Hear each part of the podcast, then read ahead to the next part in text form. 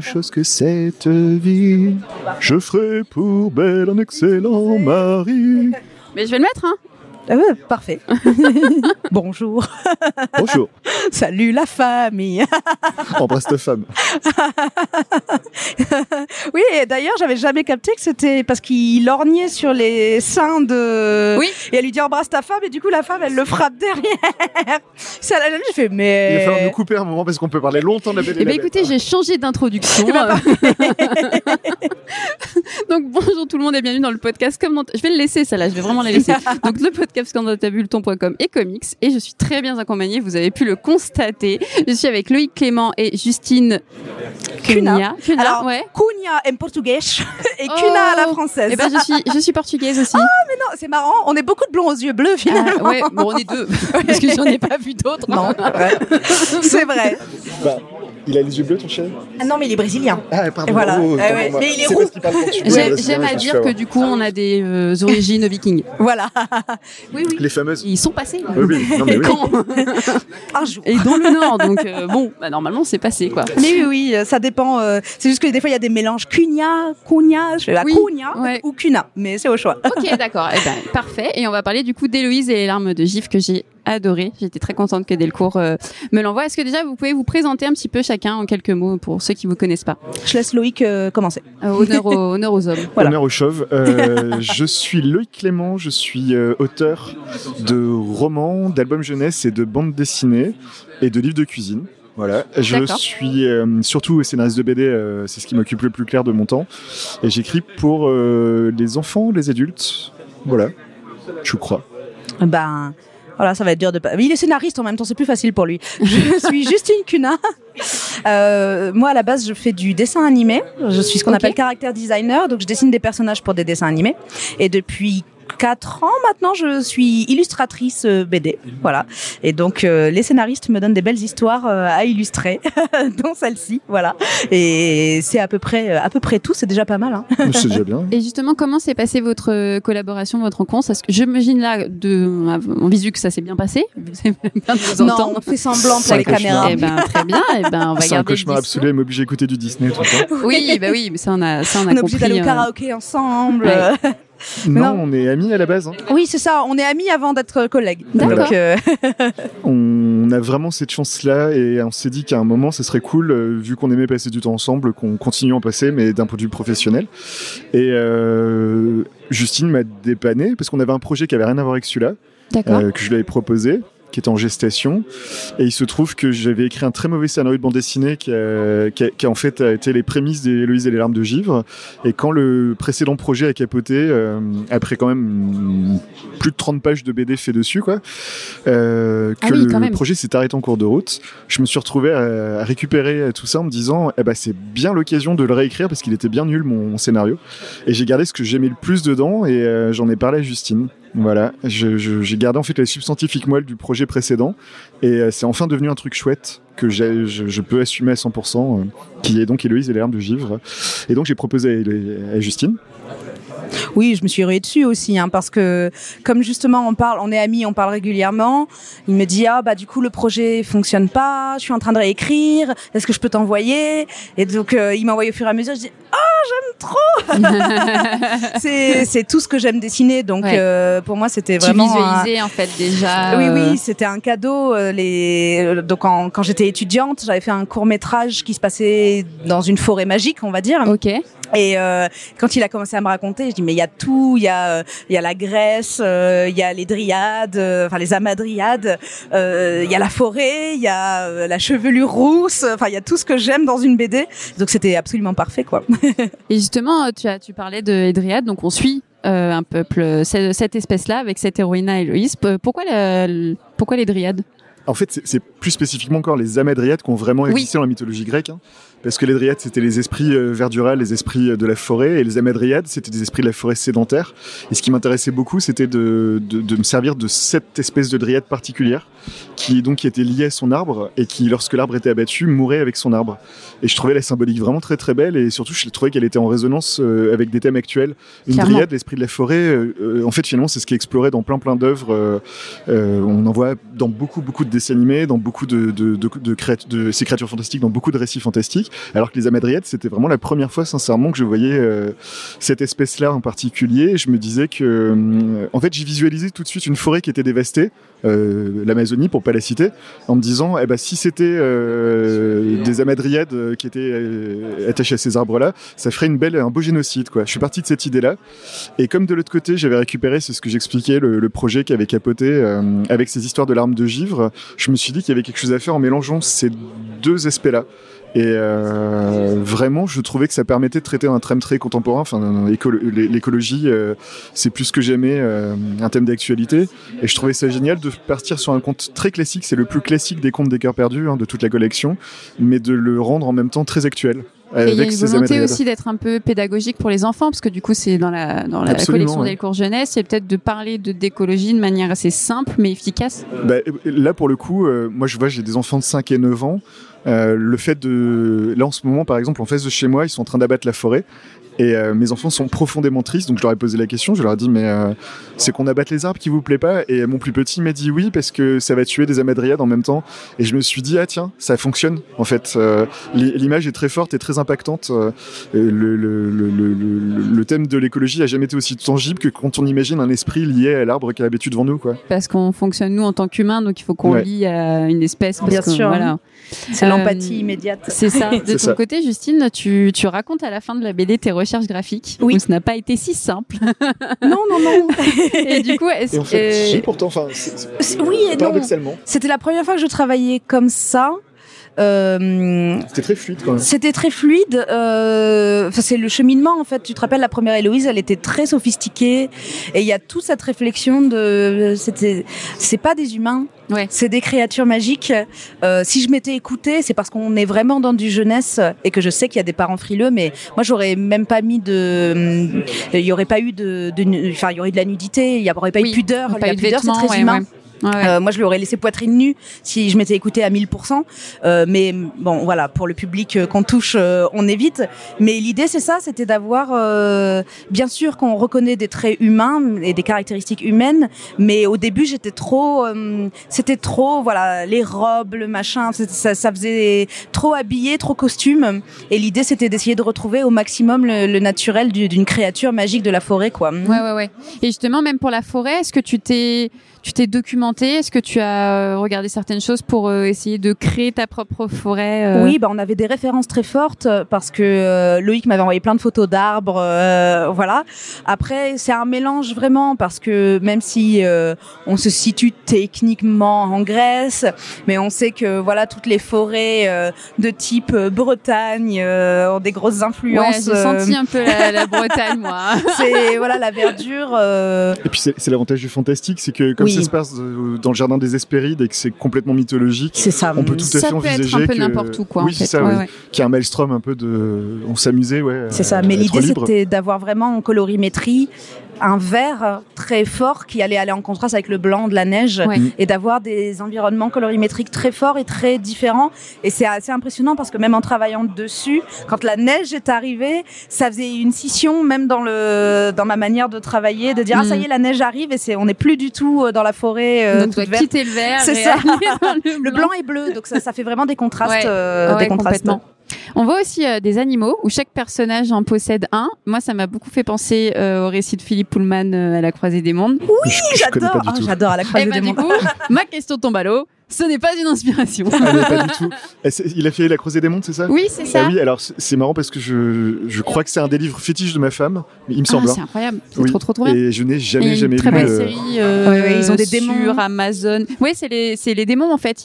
chaque humain est lié à un animal et ne le quitte pas à partir d'un certain âge. Et là, en fait, parce que quand je me suis attardée euh, par rapport à tes notes, euh, où tu t'amusais aussi avec les oiseaux de chacun, je me suis rendu compte, mais en fait, tout le monde a un animal. C'est ça. Et du coup, pourquoi Eh ben, en fait, c'est un truc euh, qui, est, vieux dans les contes des cœurs perdus, mais même que j'utilise beaucoup dans le travail et qui parlait aussi à Justine. C'est que il y a le récit principal et en fait, euh, par exemple, dans un des ouvrages de la collection, euh, c'est celui que je cite le plus parce que vraiment c'est très très net sur celui-là. Il y a le voleur de souhait que j'ai fait avec Bertrand Gatignol. Et mhm. pour être honnête, c'était un peu plan-plan l'histoire. Et euh, on a rajouté un canard et un, et un, chien qui vivent leurs propres aventures en parallèle de l'histoire principale. Ce qui fait qu'à la limite, on peut lire deux fois l'album, parce qu'on peut lire l'histoire de Félix et Calliope qui vivent euh, leur histoire, et puis le relire une deuxième fois en regardant ce qui se passe dans le décor. Et en fait, le canard et le chien, ils ont leur propre histoire. Ouais, quoi. ouais, ouais. Et ça, c'est depuis un truc que j'ai toujours utilisé, de... mais qui est aussi vieux que Gottlieb avec sa coccinelle. Ou enfin, c'est vraiment très très. Les mangas aussi beaucoup euh, Oui, utilisent vrai, euh, Rumiko Takashi. Elle aime beaucoup euh, planquer des trucs qui se passent en arrière-plan, etc. Et euh, je sais que ça parlait aussi à Justine. Donc là, pour le coup, on s'est juste dit, eh ben, on va avoir des animaux qui vont les accompagner, mais qui vont pas juste être des accessoires, qui vont eux Oui. aussi. Déjà, euh, sur plan graphique, ça permet de rajouter de la vie, ça permet de rajouter des mouvements intéressants de mise en scène et tout ouais, ça. ouais, ouais, Mais pour euh, le point de vue narratif, ça permet de rajouter une deuxième narration. euh, et cette double narration, elle est assez agréable. Ça rend le livre qui est assez court. plus riche et plus foisonnant que ce qu'on peut imaginer quoi.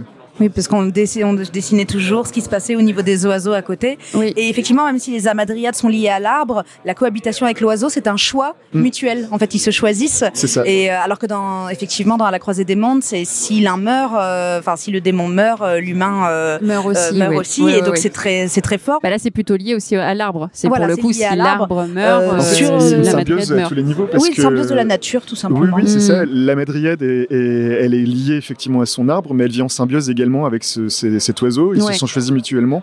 Et euh, je, je- je pense qu'on était tous les deux sensibles à ça. Euh, Oui. Le fait qu'il y ait un compagnon euh, un peu joyeux, un peu gay, euh, on peut voir plein de choses. On peut voir Oui, l'amitié, on c'était peut voir plein de dur trucs. de mais- parler Bah oui, de nature sans parler d'animaux euh, avec. Ouais.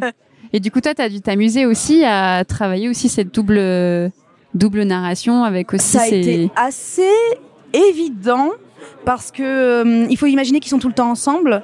Et donc c'est oh qu'est-ce qui se passe? Qu'est-ce qu'ils font? Euh, ah bah là ils jouent dans la neige. Mm. enfin il y a, il y a toujours un euh, dans la narration quand euh, je voyais la mise en scène ça venait hyper naturellement. Alors des fois Loïc me l'a noté en disant Ouais. bah là il se passe ça pour Quand les oiseaux et le golem. mais sinon, Ouais, ouais. et, euh, et quand il y avait pas, euh, où je me disais, ah bah là, qu'est-ce qu'ils peuvent faire?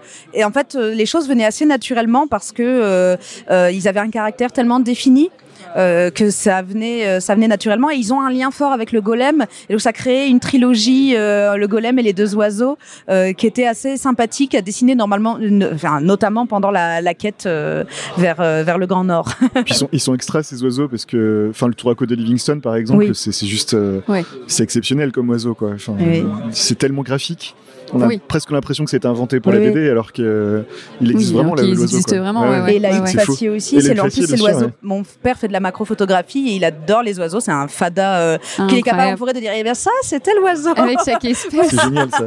C'est formidable. Et, euh, et du coup, je, je lui ai dédié d'ailleurs en partie le livre en disant à mon père qui aime les, les hubes faciés euh, même plus que moi, quoi. Ouais, parce que finalement, c'est ça, c'est qu'on apprend plein de choses. Donc, on parlait tout à l'heure de, de thèmes écologiques, mais aussi c'est lié à la nature. On voit beaucoup d'animaux, euh, références mythologiques, etc. Enfin, c'est l'idée aussi d'avoir un truc plutôt complet.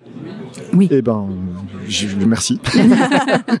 On va faire quelques questions de, de com. Est-ce que vous êtes sur les réseaux sociaux Euh, Est-ce que vous est-ce que vous essayez ou est-ce que vous avez envie de développer euh, une communauté, une sorte de, de connexion avec des, des lecteurs ou lectrices? Vas-y, vas-y. Oui, je pense que pour le coup, ce sera plus moi. Oui, je suis très active sur Instagram. Euh, j'ai la chance d'avoir beaucoup de gens qui me suite à un fan art de Spider-Verse où en fait la doubleuse Hailey Stanfield euh, m'a mis en story et donc ça a ramené énormément de gens sur mon Instagram en une journée. Euh, C'était assez impressionnant. C'est fou de voir comment euh, un Une clic peut tout peut, changer ouais. euh, sur un profil Instagram. Et comme sur Instagram l'algorithme fait que le monde attire le monde, ça a été un cercle vertueux. Malgré les algorithmes actuels qui sont plus difficiles, c'est incroyable de voir euh, effectivement les réactions de chacun.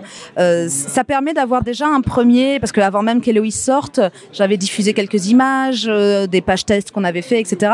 Ça permet de voir à quel point les gens sont réceptifs euh, Ouais. euh, aux personnages, euh, à l'univers. Mais du coup, à l'inverse, ça peut faire peur si par exemple ils sont pas réceptifs, mais que le projet est déjà en cours. Oui, oui, oui. Mais ça permet aussi de se dire ah est-ce qu'on remet pas en question euh, certaines choses? Mm. Mais c'est vrai que sur Héloïse, ça n'a pas été le cas du tout. Les gens ont vraiment suivi. Et, et en même temps, c'est euh, on fait, enfin, on fait aussi des livres pour nous, mais on fait des livres euh, pour, on l'a vu aujourd'hui en dédicace pour les lecteurs, quoi, pour être lu, comme on disait tout à l'heure. Et toi, Louis? Et oui, moi, pour ma part, en fait, euh, c'est très précieux. Moi, je suis surtout sur Instagram parce que j'ai une détestation profonde de Facebook, même si j'y suis, quoi. Mais je, je me connecte très, très peu. Euh, je suis pas du du tout au courant de tous les réseaux sociaux modernes. C'est vraiment, je pense que Justine est beaucoup plus investie que moi. je connais pas Twitch, TikTok et tout ça, et tous ceux que je ne connais pas encore moi. Et tous les autres. Voilà. Mais je suis sur Instagram et j'aime beaucoup ce réseau social, même s'il a beaucoup changé ces derniers temps. Euh, pourquoi un réseau de l'image euh, alors que je suis scénariste ça me séduit.